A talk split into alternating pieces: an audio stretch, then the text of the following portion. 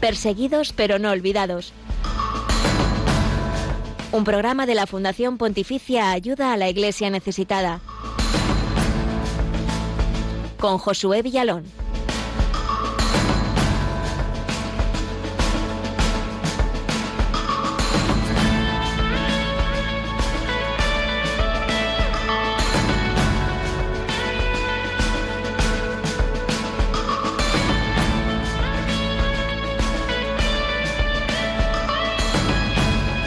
Buenos días, bienvenidos. Uno de cada cuatro ucranianos ha huido ya de sus casas por la guerra.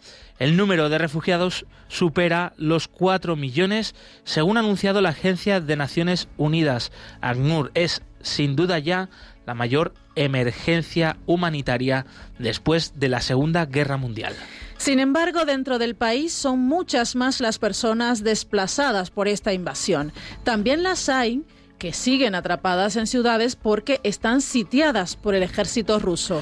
En medio de esta situación, la Iglesia Católica de Ucrania continúa siendo un oasis de esperanza y acompañamiento para los que más sufren. En Perseguidos pero no olvidados seguimos dando voz a esa iglesia que se queda a través de sacerdotes como el padre Román Lava, a quien escuchamos en unos minutos.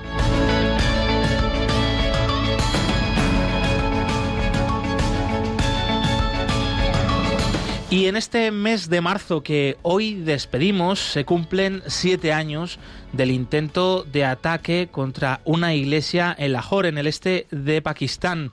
En ese horroroso atentado falleció el joven Akash Basir, quien murió mientras evitaba que un terrorista suicida entrara en su iglesia. Entrevistamos al vicepostulador de la causa de beatificación de este joven recientemente aprobada por el Papa para que nos cuente cómo transcurre la misma.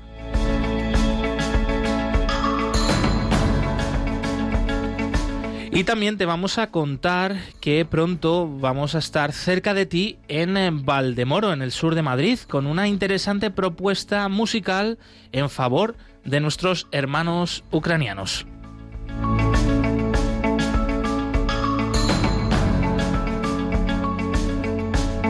Te recordamos que estamos también ya en directo emitiendo a través del Facebook Live de Radio María. Os saludamos a los que os estáis sumando a esta emisión. También nos saludan por aquí al otro lado del cristal. Eh, nos eh, gusta mucho saber que estáis activos, que nos dejáis vuestros comentarios y sugerencias en ese chat del Facebook Live para eh, y nosotros las compartiremos aquí en directo con toda la audiencia de Radio María. También puedes contactar con nosotros a través de los siguientes canales en el Twitter como arroba ayuda neces, en Facebook e Instagram como ayuda a la iglesia necesitada y en nuestro canal de YouTube donde compartimos muchos de estos testimonios, historias que traemos hasta aquí, hasta la radio para que también los puedas seguir disfrutando en otro momento, en tu casa, allí donde estés en este formato de vídeo. Saludamos a Javier Esquina, Belén Carrillo en los controles, amigos. Hola, buenos días. Muy buena semana, qué alegría, con qué entusiasmo nos saludáis, claro que sí. Y bueno, os recordamos que también hacia, hacia el final del programa abriremos los teléfonos de la emisora para que podáis participar en directo con todos nosotros. Estás en Perseguidos pero no olvidados en Radio María, acercándote la realidad de la iglesia pobre y perseguida en el mundo. Oh.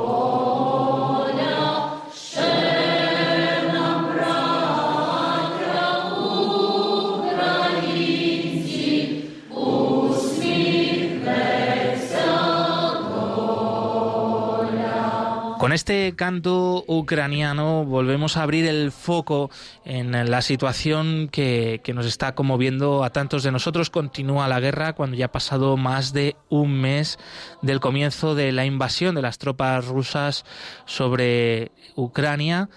Eh, país eh, de Europa, país hermano nuestro, en el que ya más de cuatro millones de personas han huido, han salido de, de sus fronteras, pero más de seis han dejado sus hogares y están en otros sitios en el interior de Ucrania. Y acompañando a todas estas personas está la Iglesia Católica que ha decidido quedarse, que ha decidido abrir sus puertas a aquellos que lo han perdido todo por los bombardeos y por esta cruenta guerra. Y un ejemplo de ellos es el padre Roman Lava, que se encuentra en Brovary, uno de los suburbios de los alrededores de Kiev, en el este de Kiev, que también ah, pues está siendo uno de los frentes de los enfrentamientos entre las tropas rusas y las ucranianas. Damos ya la bienvenida al padre Román y la primera pregunta que te queríamos hacer en esta mañana, padre, eh, que nos cuentes cuál es la situación actual que estáis viviendo en estas últimas horas. Eh, yo, yo, estoy ahora a en Brovare, cerca de Kiev, más o menos 15 eh, kilómetros. Eh, ayer y hoy la situación cerca de nuestra ciudad es más o menos tranquila. Mm, la alarma de aire era unas cuatro veces. antes la alarma de aire era 10, 12 veces al día y varias veces por las noches. Em, hoy escuchamos nuestra artillería mm, que protege la ciudad, em, ahora es más o menos tranquilo. Y en medio de esas sirenas, de esas alarmas y los bombardeos que escucháis tan cerca, Padre Román, ¿cuáles son las principales necesidades de las personas que os acompañan allí en la parroquia? Eh, al comienzo de la guerra mm, había unas 80 eh, personas en nuestra parroquia mm, eh, porque tenemos el grande sótano, como se dice en español, sótano, su, mm, la nuestra casa parroquial estos fueron nuestros, nuestros parroquianos y nuestros vecinos. Mm, eh, la mayoría vivían en la capilla y en la nuestra casa parroquial. Y durante el bombardeo bajamos al eh, sótano. Em, pero eh, muchas personas ya se han ido a Ucrania Occidental y en Polonia. Mm, ahora nosotros somos 15 personas en la nuestra casa Em, nada nos falta de las, de las cosas materiales, eh, solo la paz Hmm. Efectivamente, es lo más eh, necesario ¿no? en estos momentos, la paz, que lleguen pronto, también esa, ese alto el fuego eh, y que esas negociaciones que, sabemos ¿no? que están en marcha pues tengan frutos efectivos pronto. Eh, y padre Román, ya nos has contado ¿no? las necesidades bueno, materiales, que son las del día a día, las básicas, pero también mm, cuál es la situación anímicamente de estas personas que, que se han quedado con vosotros, las que ya han huido, pues supongo, ¿no? Pues por no solo la parte económica, también pues el, sentir, el saber que, están cerca de vosotros los bombardeos y, ese frente de guerra, pues las ha hecho, las ha hecho partir. Pero los que están, eh, ¿cómo estáis en estos momentos? Si nos puedes explicar un poquito más.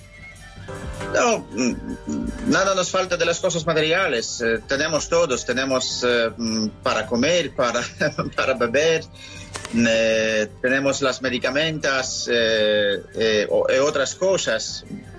Ma, mm, todos hombres quieren la paz, quieren la, la seguridad. Mm, entonces, hmm. ¿qué, ¿qué, puedo decir más? Efectivamente, efectivamente, pues que, que, todos queremos la paz, que también rezamos mm, por ella.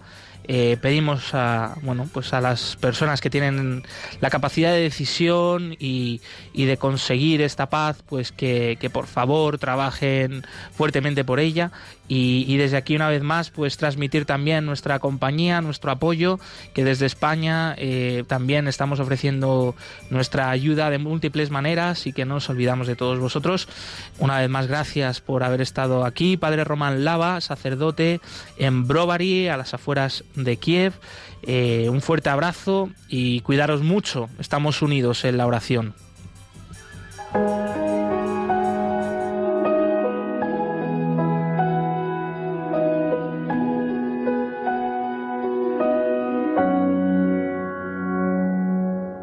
El cristianismo es la religión más perseguida en el mundo.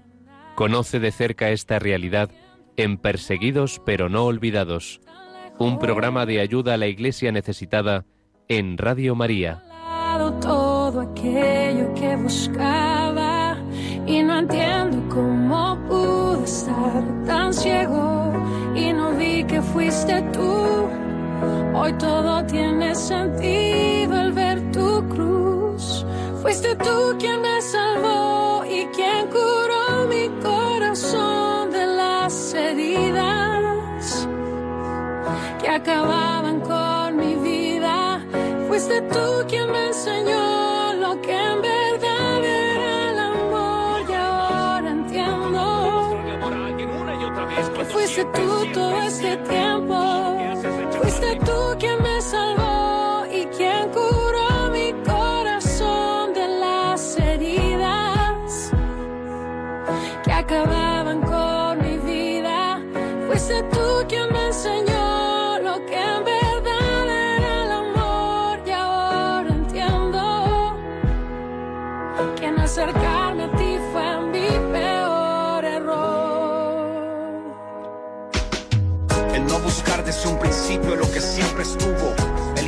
desde el comienzo lo que me mantuvo.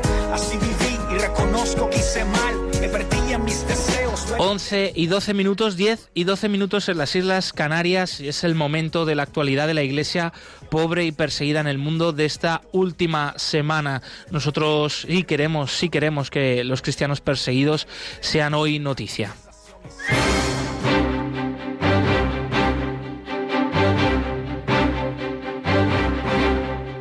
Queremos que sea noticia.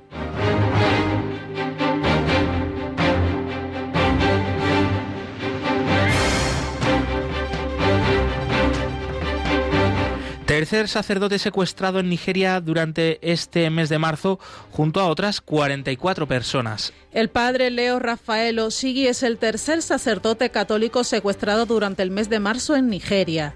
Se trata del párroco de la iglesia de Santa María en el estado de Níger. Ha sido secuestrado junto con otros 44 aldeanos por unos bandidos en la noche del domingo 27 de marzo. Don Leo Rafael Osigui ha sido secuestrado cuando regresaba de Guada desde Sarkim después del servicio dominical, confirma el secretario del capítulo del Estado de Níger de la Asociación Cristiana de Nigeria, el pastor Rafael Opagobe. La aldea en la que el sacerdote ha sido secuestrado junto con otros habitantes es solo una de las seis aldeas que han sido atacadas entre el sábado 26 y el domingo 27 de marzo en la zona del gobierno local de Munya. Militantes de Ateret Kohanim ocupan un edificio en disputa en el barrio cristiano de Jerusalén. Los jefes de las iglesias locales denuncian estos actos. Los jefes de las iglesias de Jerusalén han denunciado el asalto realizado el sábado 26 de marzo por militantes de la organización israelí Ateret Kohanim en el Hotel Petra junto a la Puerta de Jaffa en el barrio cristiano de la Ciudad Vieja. La propiedad del antiguo hotel de peregrinación es objeto de una ardua disputa legal entre Y el Patriarcado Greco-Ortodoxo de Jerusalén, que reclama la propiedad y denuncia la forma fraudulenta en que supuestamente fue adquirida por la organización vinculada al movimiento de colonos israelíes. El martes 29 de marzo, según informan medios de comunicación locales, una delegación de jefes de iglesias de Jerusalén, acompañada por representantes diplomáticos de otros países y personalidades islámicas, visitó el edificio en disputa y expresó su solidaridad con la dirección y los empleados del edificio. Nuevos sacerdotes para la iglesia en Myanmar, una esperanza para el pueblo. La iglesia en Myanmar está herida y desplazada. Los sacerdotes son la esperanza del pueblo, son el refugio de los hermanos y hermanas que sufren. Myanmar necesita la reconciliación y el diálogo. Por eso, el sacerdote proclama la buena nueva y trae la paz. Así lo ha dicho el cardenal Charles Maumbo en la misa de ordenación sacerdotal de 13 diáconos celebrada en los últimos días en la Catedral de Santa María de Yangon. Los candidatos al sacerdocio son originarios de las diócesis de Yangon. Yangon, Piash y Patein. Tres de ellos son de la Compañía de Jesús y dos de la Orden de los Hermanos Menores. Los demás son sacerdotes diocesanos. Estamos vivos solo por un milagro, dice el patriarca de Ucrania entre lágrimas. El arzobispo mayor Sviatoslav Chevkov, líder de la Iglesia Greco-Católica Ucraniana, se dirigió por vídeo a los participantes de un encuentro online y presencial organizado por el Pontificio Instituto Oriental de Roma, donde aseguró que la población que sobrevive lo hace solo por un milagro continuo. El patriarca no pudo evitar emocionarse al describir la situación que se está viviendo en Kiev, la capital de Ucrania, donde la población ha sufrido el bombardeo ruso durante más de un mes. Señaló la grave destrucción que las fuerzas rusas están causando en las ciudades, destruyendo incluso monumentos e iglesias. Explicó que dos templos son destruidos cada día en Ucrania y que los sacerdotes están siendo asesinados. El cardenal de Sri Lanka pide claridad sobre los atentados de Pascua de 2019. El cardenal Malcolm Rajit afirma que la Iglesia sigue esperando respuestas mientras las heridas de las víctimas de los atentados de 2019 aún no han cicatrizado. En los ataques del domingo de resurrección murieron 269 personas en Sri Lanka y más de 400 fueron heridas. El cardenal arzobispo de Colombo, Sri Lanka, ha exigido que se aclare hasta qué punto las autoridades, incluidos miembros del gobierno y de los servicios de información, se confabularon con los terroristas.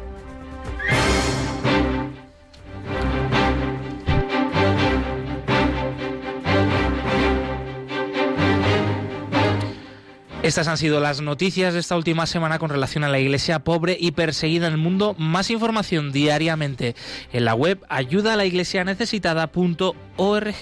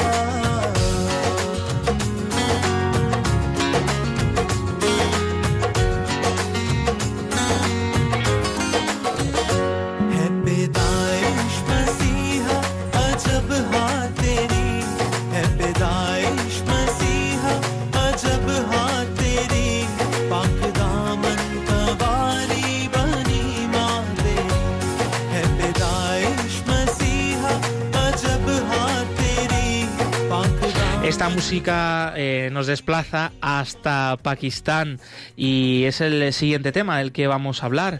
Akash Basir era un joven de 20 años cuando fue asesinado el 15 de marzo de 2015 mientras realizaba las labores de seguridad en la entrada de su parroquia en Lahore, al este de Pakistán. Hace unas semanas, el pasado 15 de marzo, en el séptimo aniversario de su martirio, se produjo la apertura del proceso diocesano de beatificación en su archidiócesis de Lahore. Hablamos ahora con Gabriel Cruz, sacerdote salesiano, misionero mexicano en Pakistán y vicepostulador de la causa de canonización de Akash Bashir. Buenos días, Padre Gabriel, bienvenido a Perseguidos pero no olvidados. ¿Cuál es la situación actual que están viviendo los cristianos en Pakistán? Sí, la situación en Pakistán desde hace algunos años, eh, años me refiero a más de 10 años, pues es la situación de minoría religiosa, ¿no? Eh, de mucho antes, de hecho, mucho antes. Tú sabes que Pakistán fue conformado como país eh, después de la Segunda Guerra Mundial, 1946, mm, cuando se separó de la India es decir, se formó, la idea de Pakistán eh, se formó para crear un lugar para musulmanes, ¿no? Eso es lo que significa Pakistán. Pak significa puro y Pakistán es el lugar de, ¿no? Significa la tierra, la tierra santa, la tierra pura para los musulmanes. Eso es lo que significa Pakistán. Y eh, como tú sabes, al principio se, se tuvo el Pakistán, eh, podemos decir, del este y del oeste, es decir, Pakistán y Bangladesh era también Pakistán. Después Bangladesh a su vez se independizó de Pakistán, algunos años después. Desde entonces eh, ya existían aquí las comunidades cristianas, algunas comunidades hindú o hinduistas, eh, que ya, ya formaban parte del, pues de la geografía. Y quedaron como minorías religiosas, es decir, se instauró el nuevo país, Pakistán, como un país islámico. Y las comunidades eh, cristianas, tanto católicas como no católicas, pues tuvieron que sufrir, podemos decir así, la, el peso de la Sharia, que es la, la ley islámica, en el sentido de que los no musulmanes pues eh, no son tomados en cuenta eh, de la misma manera que los, que los musulmanes, ¿no? Desde entonces la situación en Pakistán es, para las minorías religiosas es difícil porque las minorías religiosas, eh, dado que no tienen los mismos derechos y obligaciones que otro, otro ciudadano musulmán, pues viven en, pobreza, no solo los cristianos, hay muchos musulmanes, puesto que viven en pobreza y pobreza extrema, pero los cristianos y las minorías religiosas que viven aquí mm, son muy pobres, de hecho, muy por debajo de la pobreza, podemos decir, normal. Y en algunos lugares específicamente, no en las grandes ciudades, pero sí en, los territorios alejados de las ciudades o en los, en los pueblitos, se vive la persecución religiosa, eh, la discriminación religiosa, y lo que yo creo ha afectado bastante en este sentido es la, la ley de la blasfemia, que así le llaman, que solamente existe en Pakistán. Efectivamente, sí, en nuestro programa pues sobre los casos en Pakistán está muy presente también esta ley de la blasfemia, ¿no? que condena a muerte a todo aquel que habla en contra del Corán o de Mahoma y que se usa injustamente pues para amenazar a, las minorías y para encarcelar a miembros de minorías religiosas. Eh, muy famoso ha sido el caso de Asia Bibi, que también lo hemos tratado aquí ampliamente. Padre Gabriel, eh, ¿cómo ha perdurado la devoción a, este joven, a Kas Basir, eh, durante pues todos estos años, durante siete años? Y recordamos que, que sería el primer proceso de canonización eh, de un cristiano pakistaní, de alguien nativo del propio país. ¿Qué nos puedes contar sobre esta devoción? Sí, tú sabes que Akash murió el 15 de marzo de 2015 en un atentado precisamente aquí en la comunidad donde yo vivo, que es en la, en la ciudad de Lahore, en la, en la comunidad de Johanabad, que significa el lugar de Juan, ¿no? Es como la comunidad de Juan.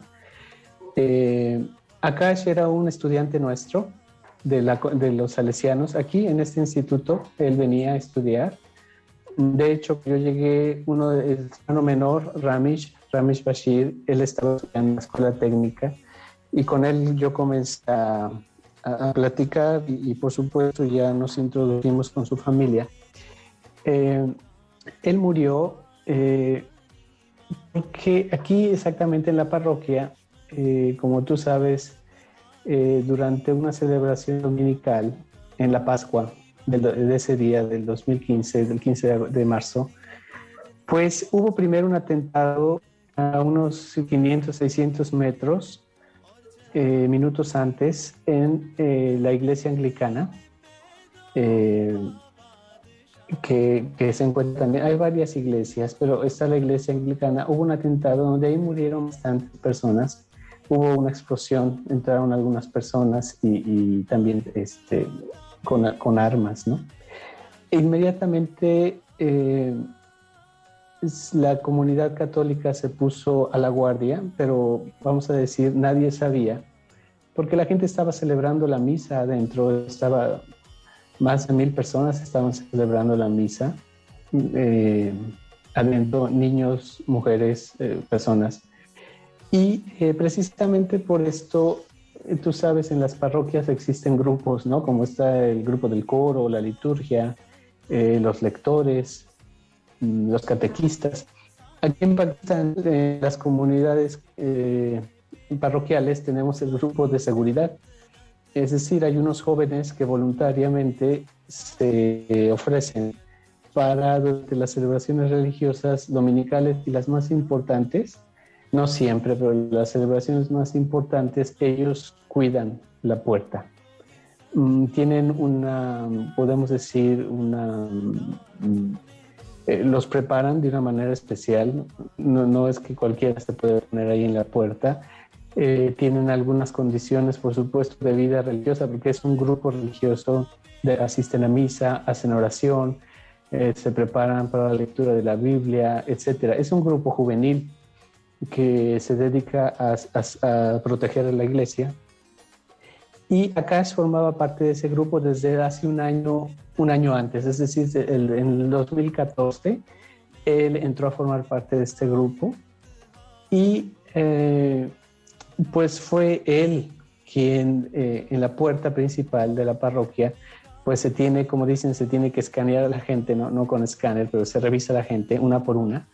Eh, y se dio cuenta que, que un, un, señor, un, joven, pues eh, traía un chaleco ¿no? con explosivos si recordamos muy bien, pues todo ese suceso eh, en ayuda a la iglesia necesitada lo contamos. Eh, recordamos que Akash pues era un voluntario del guardia de seguridad en, esa parroquia. Y si buscáis nuestra, nuestra página de Twitter, arroba ayuda iglesneses, vais a poder ver que hemos compartido ese carnet de guardia de seguridad de Akash Basir que nos ha hecho llegar precisamente el padre Gabriel. Padre, ¿cuál ha sido la reacción de la familia de Akash durante este este tiempo y cómo han vivido esa situación, si estaban sorprendidos o les parecía algo normal este proceso de beatificación. Sí, por supuesto, tenemos los testimonios de la familia. Eh, para ellos la primera, la primera impresión fue de muchísimo dolor. Eh, Akash estaba en ese momento, él era el único de la familia que se encontraba en el lugar. Eh, cuando se supo en la, en la zona de la explosión, eh, la primera que salió corriendo a, a, ver qué había pasado fue la mamá, ¿no? Tú sabes, las mamás tienen un sentido especial. Ella, ella presintió que algo estaba mal y salió corriendo a la, a la iglesia, ¿no? Eh, y junto con ella, Ramish, que era muy pequeño, el, el hermano menor de Akash, que te digo que, que, estudió con nosotros, estaba estudiando con nosotros hace cuatro años aquí. Eh, la mamá nos cuenta que ella, pues cuando llegó había un caos, la gente pues corría, lloraba, eh, algunos gritaban, había algunos cuerpos eh, tirados, no, no digamos, porque te digo que no, no, murió mucha gente, pero estaban heridos por, por la explosión, se habían han caído algunas partes de la iglesia, etcétera. Y, la mamá buscaba, pues buscaba a su hijo, ¿no? Ella me, me comenta, nos ha, nos ha comentado, ¿no? Es que hemos platicado con ella, que no se había dado cuenta que exactamente eh, en sus pies estaba su hijo, ¿no? Tirado. No, no lo pudo reconocer, ¿no? Eh, Akash, no, mucha gente piensa y me han preguntado, padre, ¿qué hay en la tumba de Akash? Si él murió en la explosión, mucha gente cree que su cuerpo quedó destruido en pedazos. No, no fue así. Eh, con la explosión él, salió disparado, salió volando, perdió parte del, del cuerpo, de la parte baja del cuerpo y perdió un brazo, el brazo derecho pero la cara, el tronco, eh, una parte del brazo quedaron intactos. Entonces se reconoce quién es, ¿no? Se reconoce quién es. Hay fotos. Eh, entonces la mamá eh, pudo reconocer la cara de su hijo y, por supuesto quedó absolutamente desolada. Eh, inmediatamente pues llevaron el cuerpo al hospital y otras personas lo llevaron al hospital, por supuesto ya estaba muerto.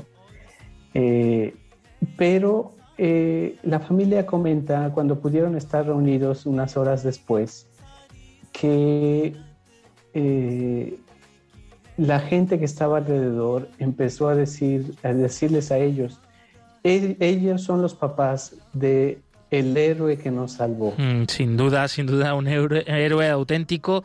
Se calcula que en ese momento estaban celebrando la misa en el interior del templo casi mil personas, o sea que efectivamente Acas salvó la vida a muchísima gente, eh, que hoy también es testigo, me imagino, eh, bueno, pues de, de, de que este joven eh, pues realmente ha dado señales ¿no? de una fe heroica. Y no sé si nos podrías contar, Padre Gabriel, o hasta dónde nos puedes hablar, porque es un proceso que está abierto, que aún no ha concluido, pero mm, ¿cuáles son los tipos de favores que, se han recibido supuestamente de parte de Akas Basir? Sí, eh, nosotros les preguntamos a la gente si han recibido milagros de parte de Akash.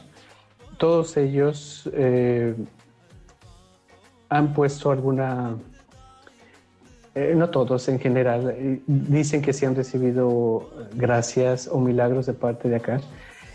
Eh, te, te, comentaba que no, no puedo decir ahora específicamente porque necesitamos demostrar los milagros. Como estamos en proceso, hay cosas que yo te podría decir, pero mm, no son oficiales. Entonces, sí hay gente que dice que ha recibido, yo, yo mismo yo te puedo decir que yo he recibido milagros de parte de acá. Por eso estoy aquí, en Pakistán. Tuve un problema con la visa y, milagrosamente la obtuve, ¿no? Eh, te puedo contar toda mi historia y yo sé que, que es un milagro que yo recibí de parte de Akash Bashir porque, porque hice una, una petición de intercesión específicamente a Él. Así como yo, hay mucha gente que ha recibido milagros, pero no se han comprobado. Lo que sí que mucha de la gente, más del 60% de la gente que se le ha preguntado, dicen, el mayor milagro que he podido yo recibir de Akash es que estoy vivo. Yo estuve presente en el momento de del atentado, mi familia o mi hijo estuvo presente eh, y pudimos haber muerto en ese momento y estamos vivos. Entonces, gracias a Cash, hemos recibido, hemos reconocido que estamos vivos, hemos reconocido que Dios nos ha dado vida para adorarle a Él, hemos reconocido que nuestra fe es importante. Entonces, eh, es un milagro más, eh, más bien de, de reconocer la vida, ¿no?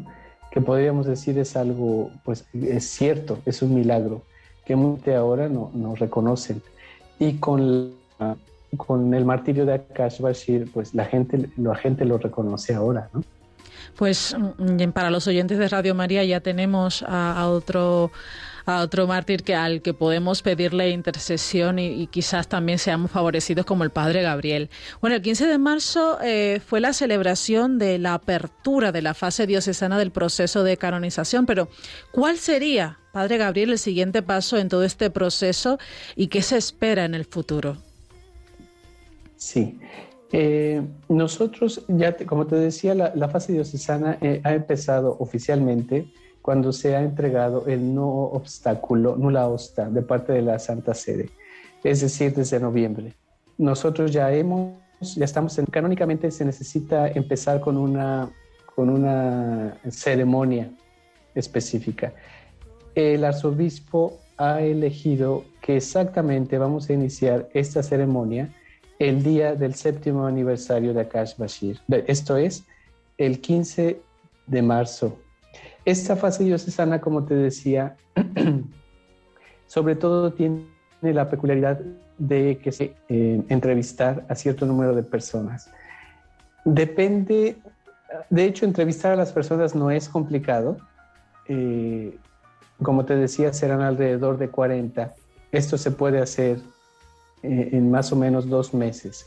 Lo complicado es preparar todo en urdu y todo en, inglés para eh, enviarlo a la tercera fase, que es la fase romana.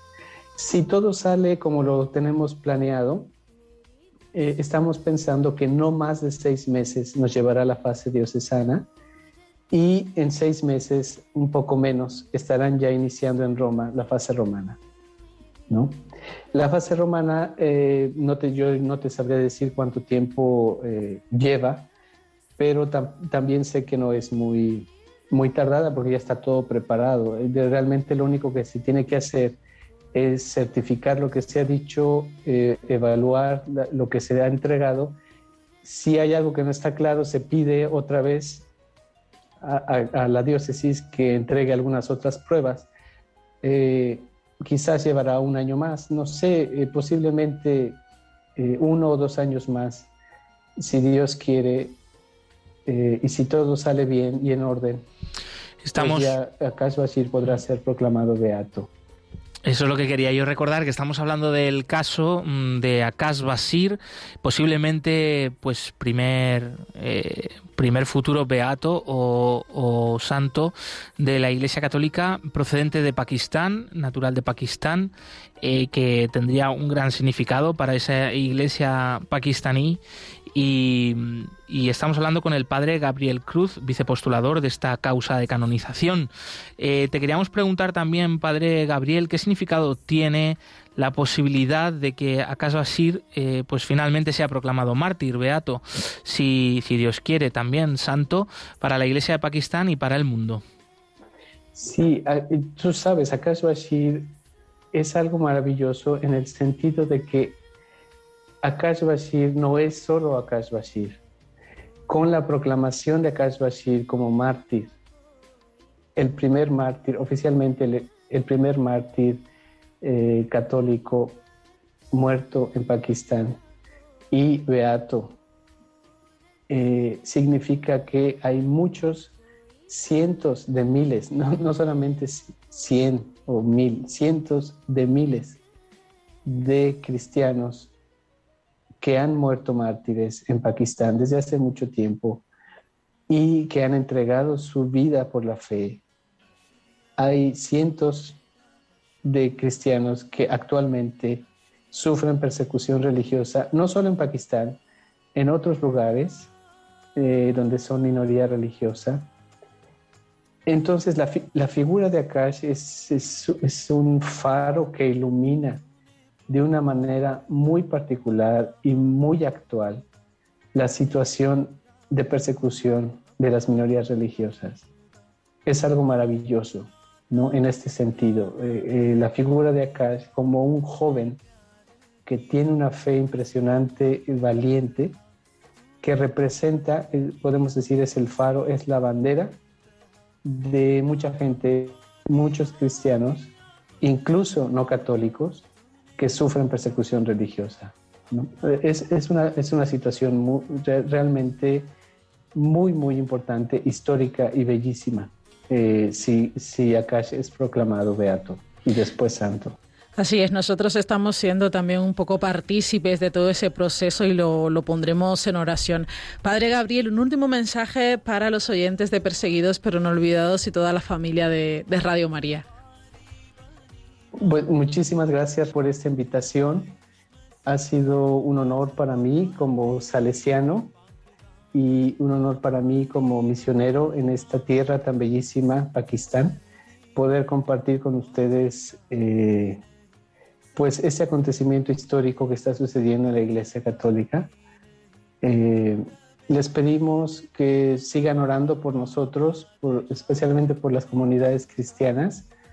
Eh, la gente tiene una fe muy hermosa, muy impresionante eh, y necesitamos pues también de sus oraciones. Yo les ofrezco la nuestra y bueno, nos ponemos en las manos de Dios para que este proceso continúe de una manera maravillosa y exitosa. Muchas gracias.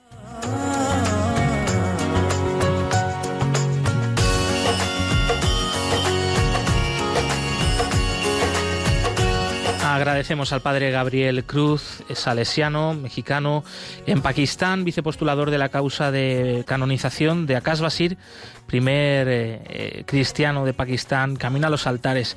Y están, nos están llegando muchos comentarios a través del Facebook Live, donde recordamos, estamos emitiendo en directo, también nos podéis poner eh, por ahí cara y nos podéis escuchar.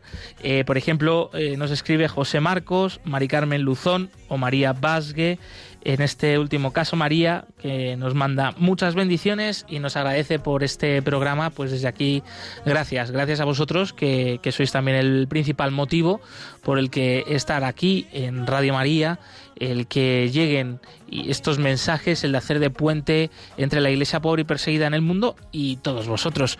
Nos encanta que nos sigáis dejando vuestros comentarios y sugerencias a través de este eh, Facebook Live de Radio María, en ese chat.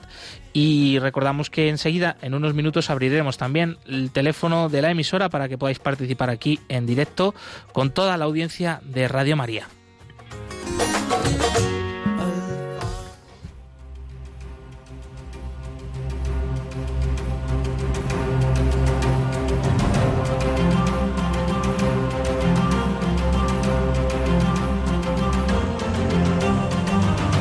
Testigos del siglo XXI.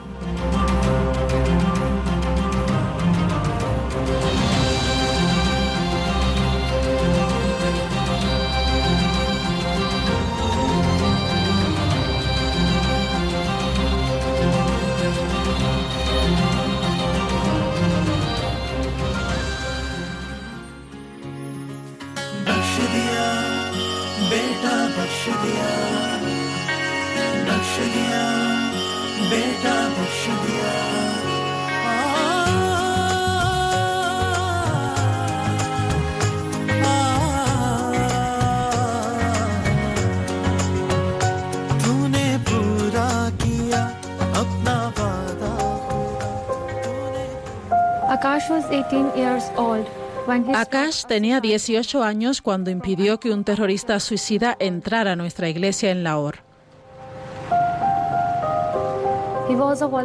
Era voluntario para custodiar la iglesia.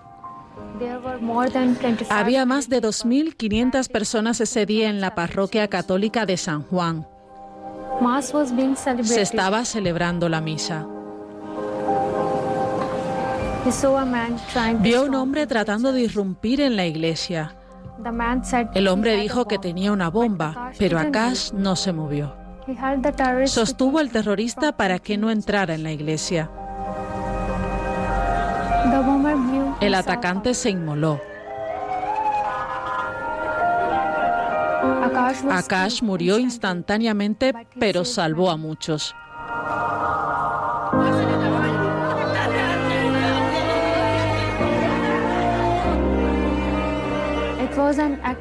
Fue un acto de amor. Akash era un joven católico como yo. También sufrió hostigamiento, amenazas y discriminación solo por ser seguidor de Jesús. La muerte de Akash, como el martirio de muchos otros católicos en Pakistán, es nuestra inspiración. Perseverar hasta el final. En la parroquia de San Juan, incluso después del ataque y muerte de Akash, tenemos más de 800 bautizos al año. No podemos llevar esta cruz solos.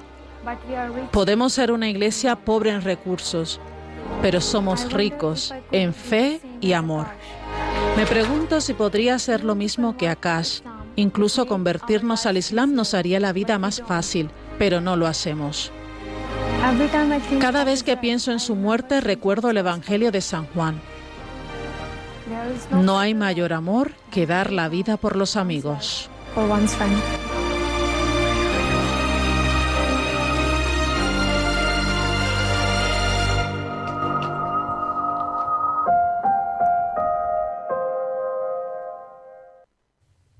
11 y 45, 11 y 45 minutos, 10 y 45 minutos en las Islas Canarias. Enseguida, enseguida te contamos los próximos eventos de ayuda a la iglesia necesitada.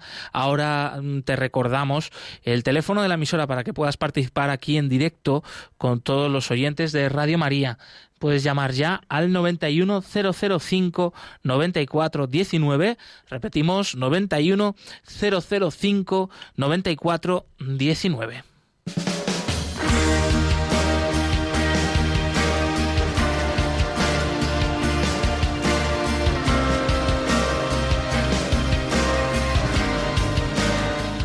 Hoy hay más cristianos perseguidos que en los primeros siglos de la Iglesia.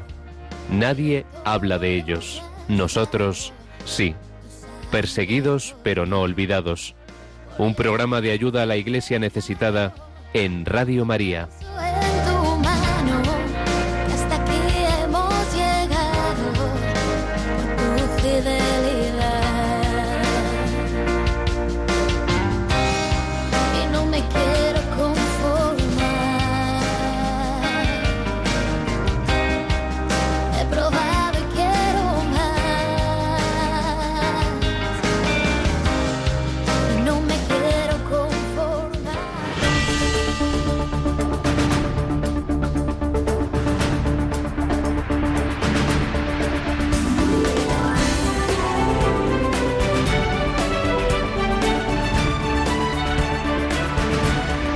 Cerca de ti.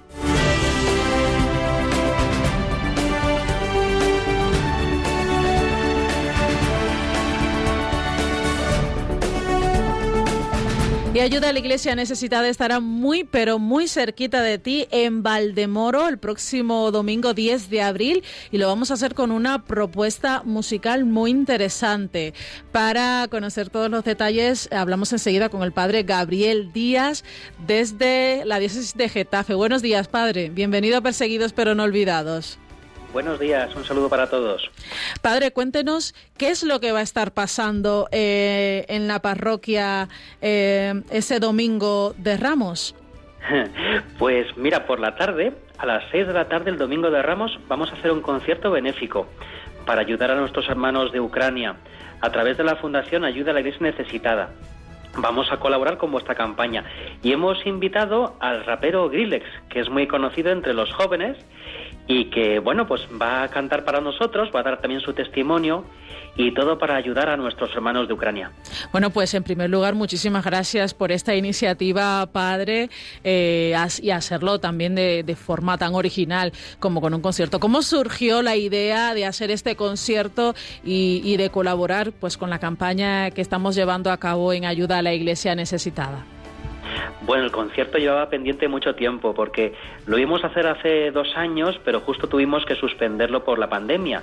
Coincidió justo con los días peores de la pandemia.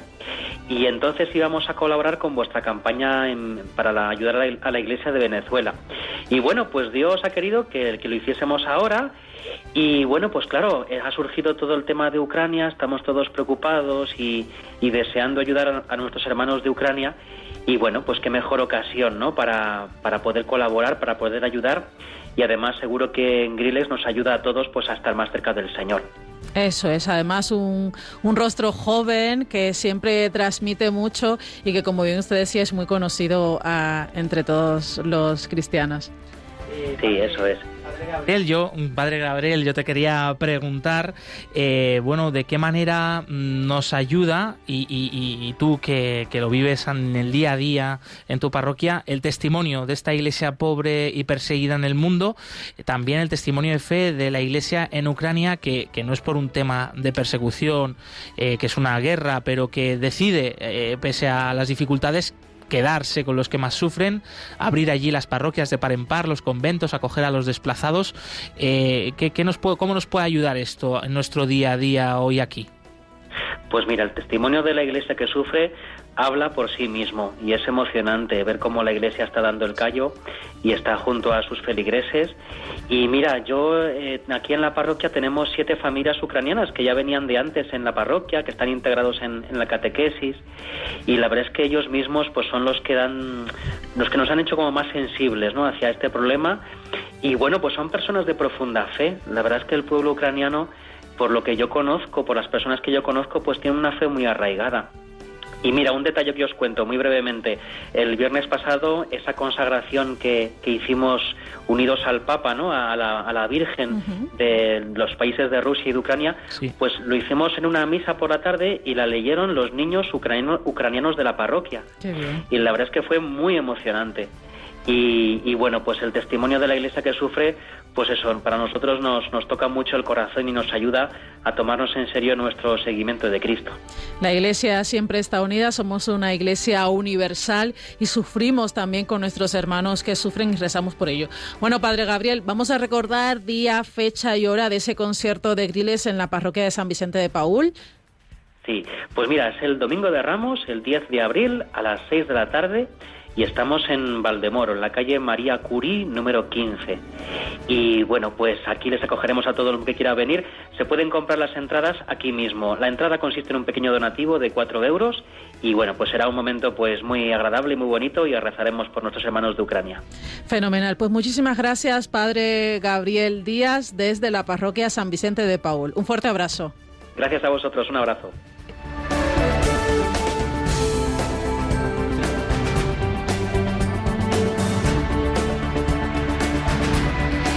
Eh, tenemos por delante también otros eventos, otras citas muy importantes. Eh, por ejemplo, nuestros compañeros desde Málaga nos avisan que recordemos eh, el icono de la Anunciación de Homs, un icono profanado por yihadistas en Siria, va a estar presente los días de la Semana Santa en diversas parroquias. Llega el 6 de abril allí eh, y va a estar eh, toda la Semana Santa, incluso los primeros días de Pascua, en distintas parroquias de toda Málaga, incluso a procesionar eh, con alguna hermandad y cofradía. Tienen toda la información en la página web de ayuda a la iglesia necesitada.org, también a través de las redes sociales de ayuda a la iglesia necesitada para que nadie en Málaga se lo pierda o aquellos que se van a acercar esta Semana Santa a esta ciudad estupenda, pues que, que, lo puedan conocer y venerar presentes allí este icono de la anunciación de Homs, Siria. Tenemos eh, una llamada eh, en el programa. Javier desde Segovia. Buen día, Javier, bienvenido.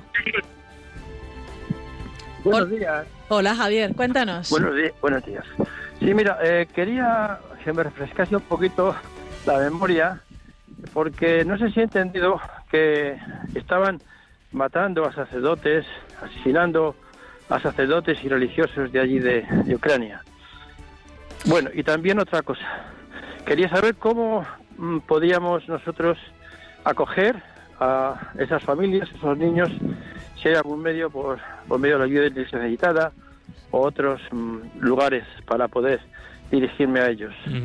Y otra última cosa es, por nada, que me uno a vosotros y a la iglesia para que la guerra acabe y que venga pronto la paz para ella y para el mundo entero.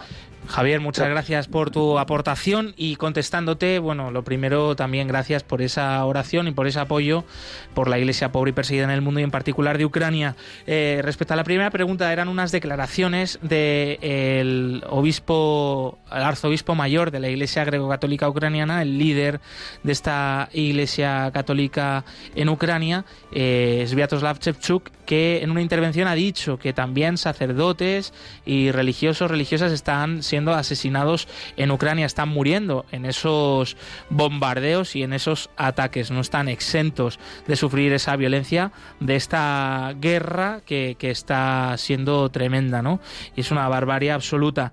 Eh, estas son esas sus declaraciones.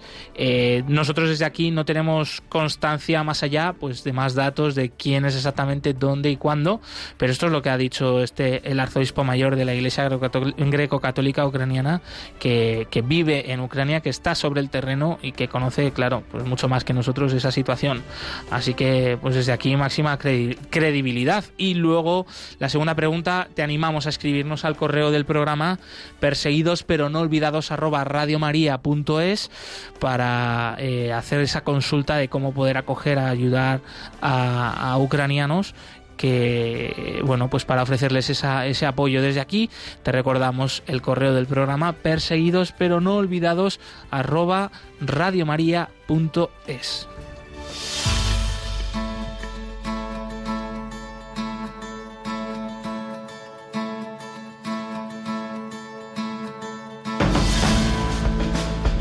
Y despedimos nuestro programa de hoy recordándote que hemos hablado con el padre Román Lava desde Brovary, en los alrededores de Kiev, Ucrania, que nos ha contado la situación actual en su parroquia y de la iglesia que se queda en Ucrania apoyando a los más necesitados. Te hemos traído el testimonio de un cristiano de Pakistán hablándonos sobre Akash Basir, este joven laico de Pakistán que se ha abierto su proceso de canonización, posiblemente el primer cristiano pakistaní camino a los altares. Hemos estado cerca de ti, desde Valdemoro, desde la parroquia eh, de San Vicente, de, Paul. donde va a tener lugar un concierto benéfico por Ucrania el próximo día 10 de abril. Y te hemos contado la actualidad de la iglesia pobre y perseguida alrededor del mundo.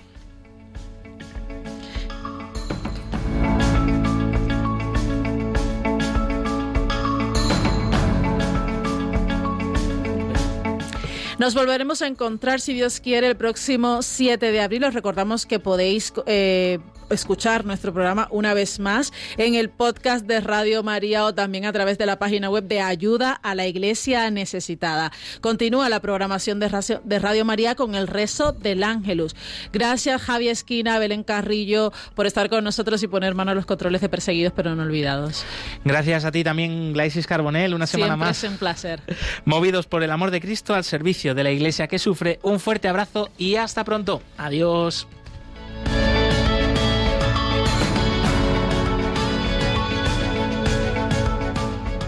Concluye en Radio María, Perseguidos pero no olvidados, un programa de la Fundación Pontificia Ayuda a la Iglesia Necesitada, con Josué Villalón.